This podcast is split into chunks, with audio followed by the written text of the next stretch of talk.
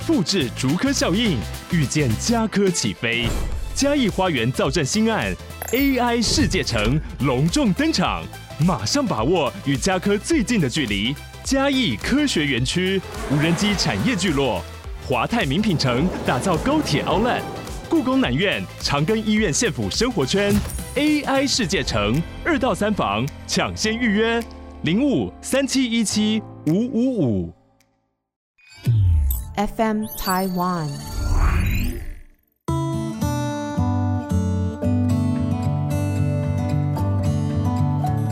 各位听众，大家好，欢迎收听《心理不用学》，我是陈永仪。你今天好吗？我今天非常非常的兴奋跟开心。坐在我对面的这位美女是这个全球人寿的董事长林文慧董事长。那可以跟我们的听众朋友问个好。Hello，大家好，陈教授好。有就叫陈教授。我们现在还是很习惯直呼名讳，他要叫我陈永仪才会有感觉，我要叫他林文慧才会有感觉。那正式的介绍完了之后呢，我要跟各位听众讲为什么今天这么兴奋，因为呢。他是我的小学同学，小一从小一开始，从小一开始哈，不对，小三哦，啊，小三对不对？你小一是谁？庄老师，啊，那我不一样，嗯，三四五六年级都是同样的学校，几乎都坐隔壁，对对对，几乎都坐在隔壁。呃，我先讲一下为什么会跟他 reconnect 呢？其实回到台湾来之后，有很多机会到企业去演讲培训。那结果有机会到全球人寿两次啊，有一次就有一个小学同学说：“哦，你要去全球人寿啊？好像我们一个小学同学也在那边哦。”我说：“谁？”他说：“叫林文慧啊。”我说：“我其实记忆不太好，但是林文慧我还真的记得，我记得他白白胖胖坐在我隔壁。”那结果他就说：“那不然你问一下。”然后我就请这个主办的人去问了一下，然后我说：“你们那公司有没有一个叫林文慧的？”然后他讲很久很久，很小心翼翼的回来说。您的意思是林文慧董事长吗？我说谁？他说是我们林董。我说真的假的？他说，我说会不会是同名同姓？他说不是不是。他说我确认过了，真的是。哇！结果之后非常非常兴奋，到了这个公司之后就有机会跟林文慧呃 reconnect。那所以呢，今天坐在我对面，我真的是觉得他还是长得小时候的样子，没有什么变。那所以今天啊，好不容易将我们的林董请到我们的这个录音室里面来，所以一定要抓着他录两集。我想第一集呢。就回忆回忆我们的过去，你记得的那个时候有多少啊？你记得？我记得我是坐第一排，你现在很高呢。我小时候就只高你一点点，所以一直坐隔壁。我小时候也好矮的，奇怪哎。到了五六年级的时候，我从一年级到五六年级都是坐在第一排。哦，我也是，你也是，我也是。那你是什么时候？我直到。国二上国三的时候，突然之间长高了，直接从第一排掉到最后一排去。哇！你那时候有没有感觉到所谓的 growing pain 啊？他们说一下子冒高会，倒是没有。可是那个近视突然增加了很多，本来坐在很前面，突然到了后面，然后就开始不适应。啊、真的？然后对，因为这样子近视增加了。哇塞！结果你现在有多高？我现在一百六十五。哇塞！我是一百五十六，我还是差不多一一五六一五七，所以我是还是差不多。但是你真的后来就就冒高了好多。我刚刚是想说，我有跟刘文慧讲说，我们想一想，今天的我们一定是从过去一路走来的，不管对过去的一些经验当中，我们是好的是不好的，喜欢的不喜欢的，一定会有 contribute to who we are today。嗯所以我就想说，稍微想一下，现在我们的听众有很多父母啦，然后对于小孩的教育也有很多的，他们这个时代要面临的挑战。那我是没小孩，所以呢，林文会有两两个两个孩子，所以他有这个亲身的经验。但是要从你自身谈起，你觉得那个时候我们的教育，现在很多五六年级的学生回忆起来是说跟现代很不一样。那因为我没孩子，所以没有办法做比较。以你的角度来看，你觉得那时候我们经验的教育跟你的孩子来讲，是不是有很大的差距啊？其实我觉得有一点没什么改变的地方，就是我们小时候成绩好坏是一件很重大的事情，可是现在好像有过之而无及。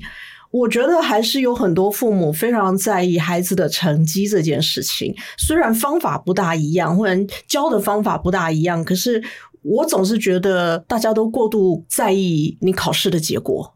哎、欸，这一点是讲到我心坎里面去了，因为我记得那个时候我们一般都有六十人，有时候有六十一人，嗯嗯，我考出来可以考五十九名，然后六十名这样子。那个时候脸上无光了，父母 脸上无光，但是我好像还活得蛮开心的，就是我都没有特别的，但是我很明显知道，我不知道你的记忆是不是这样，班上有好学生跟坏学生，对。我的成绩也都是从后面算起的，所以我也是，我也是。哎呀，所以各位听众朋友，我们这样子 reconnect 之后呢，至少我们两个的这个小 sample 来讲是有盼望的。我觉得盼望的意思是，我觉得我们现在来讲过得还蛮开心的。我觉得我小时候应该蛮浑浑噩噩的，开窍比较慢的那种。嗯，我是不知道有没有开窍啊，但是那个好学生一群是非常明显的，然后我是绝对是后面就就是坏坏学生，但是呢，没有太去管这个东西。那现在。现在的父母像您刚刚讲的这么注重小孩子的成绩，我想以一个妈妈来讲，你觉得对于小孩最大期许到底是什么嘛？你要他成功，你要他健康，还是要什么？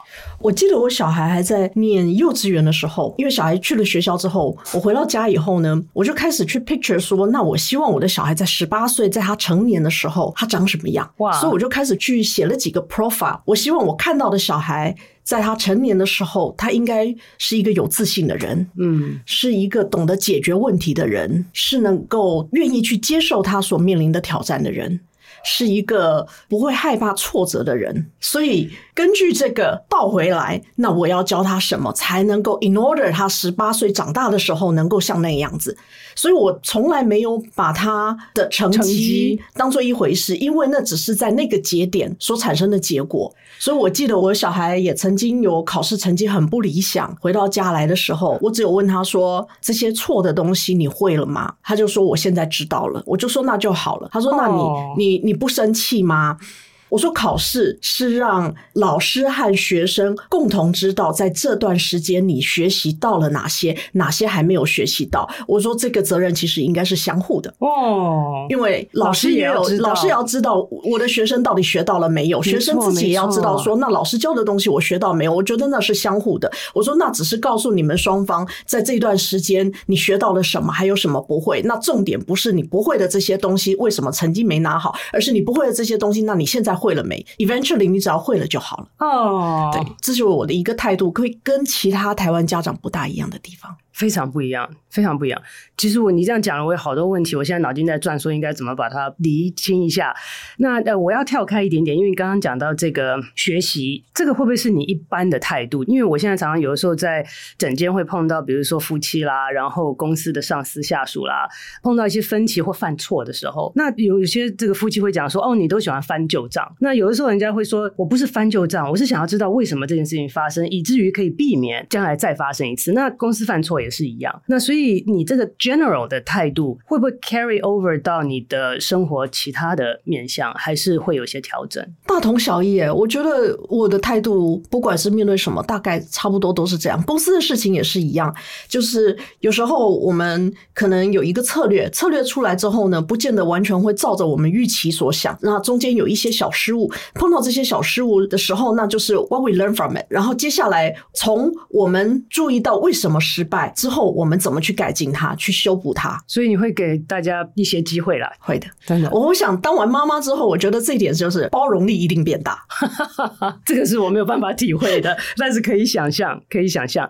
那我们听众朋友当中很多的父母呢，可能会想说：“哎，有没有一些想法是可以分享的？就是说，哎，我要我小孩成绩好，也是这个，就是说，我认为成绩好等于好，或成绩好。”就可以 lead to 你刚刚讲的这些东西。哎，成绩好，自信当然好啦。成绩好，这个知识多，解决问题也会多啊，或者是这一类的。呃，以你的经验来讲，现在的父母第一个问题是成绩，他们认为跟这个不冲突，甚至是可以帮助塑造刚刚讲这些东西的一种方式。这我不完全认同。哎，所谓的成绩好，是在当下的那一个考试的时点好。但是是累积起来嘛，就是说他不是说对，但是我觉得这个动机更重要。我们学习最重要的是那个动机，嗯，所以你今天成绩好，是因为喜欢学习，因为乐于学习，然后你学会的东西，所以你带来的是好的成绩，那是后面所带来的结果，跟被逼迫的，然后去拿到的这个成绩，其实那是结果会不一样。我们以前我们的同学当中也有也有成绩很好的，然后考上了北一女之后，然后进去之后就再也不想念书了，是是，是，因为他就是被。逼迫了，然后觉得说我进了一流学府了，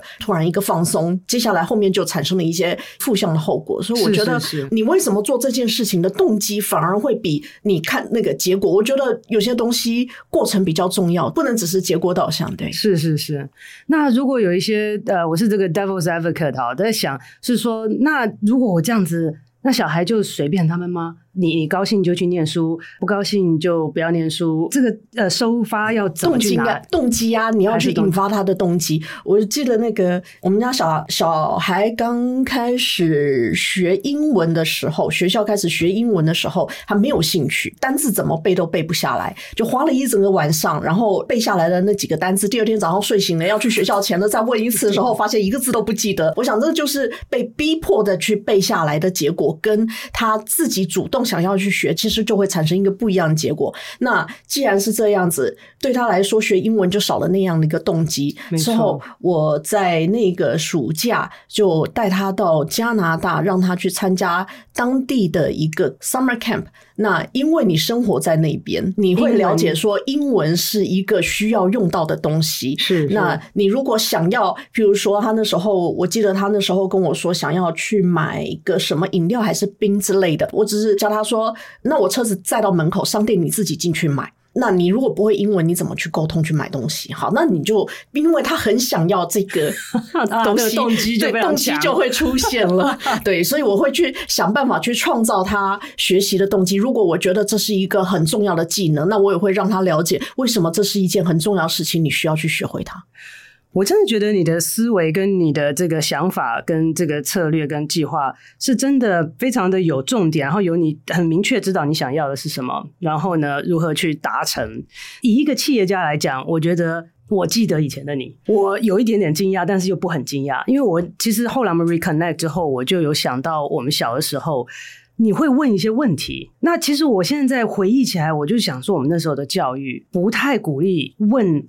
就是小孩子是有好奇心的，所以我就记得好像有一些小的点，现在还在慢慢回忆当中啊。有回来就是说，记得小时候你安安静静不太讲话，但是有时候会忽然问一个问题出来，老师的回应那时候很重要。嗯，我为什么说 surprise 又不 surprise 呢？我觉得你是有那个好奇心，是有那个想法，是有那个创意的。可是我不觉得我们那时候的教育系统是很鼓励这样子的发展。对。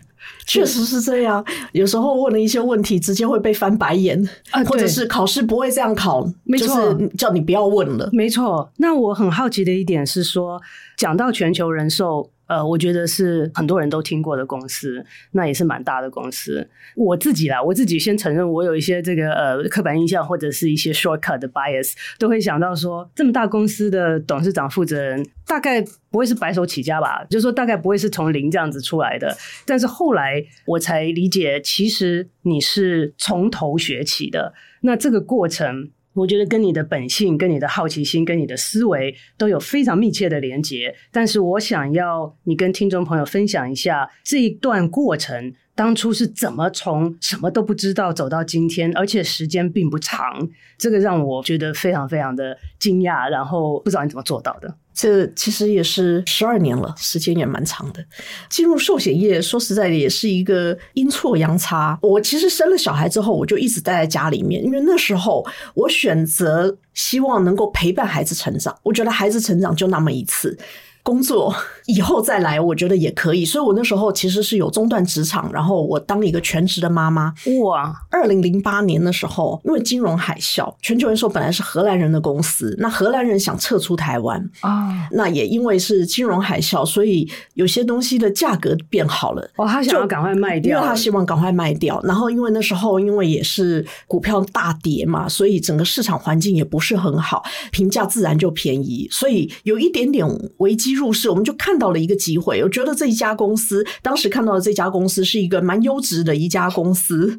可是大的胆子啊，对，那时候胆子真的是蛮大的。其实并不是因为了解寿险业或者是对寿险很有兴趣才开始的。其实一开始是这样，公司买下来了，开始经营了，慢慢的才发现说，它跟我之前了解的制造业实在是非常的不同，嗯、也因为它涉及的专业领域太多太多了，嗯，所以那是一种把自己倒空、很虚心学习的一个心态，重新开始。一个就是你刚刚讲嘛，好奇心嘛，学习很重要，就是你要有好奇心，然后你愿意去学习，然后有了动机，因为我公司得把它经营好嘛，所以那是一个非常强烈的一个动机。我刚刚正想问说，你的内在动机一定这次是是发自内心想要把它做好的这个动机。当你把你全部的身家都投入一家公司的时候，那就是非成功不可的一个状态。我要 take a moment 啊，要我们的听众朋友跟我们一起稍微想象一下啊。从来没有接触过的行业，了解非常少的行业，但是呢，大环境来讲，你觉得那个时机不错，然后这家公司也是不错的公司，就把你的身家投进去。Every penny I have。你那时候有没有想过失败的可能？嗯，没有哎、欸，我想这个是 defeat。我每次跟他讲说，哎、你先想好最坏的结果，最坏的结果你可以接受，你就可以去做。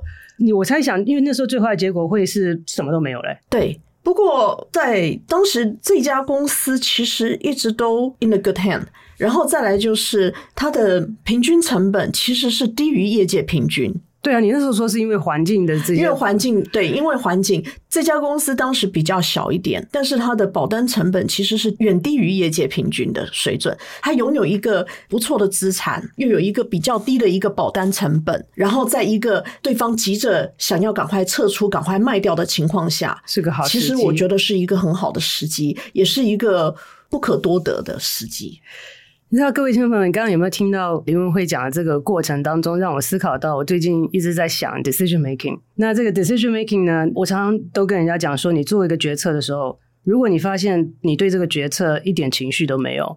它对你来讲基本上不是很重要的东西，所以刚刚林文慧一开始讲的时候是 very passionate，是说这个东西是好时机，然后我把身家全部放上去赌一把，但是它不是赌，它后面 follow 的是非常 rational、非常理性的分析，所以在这个当中。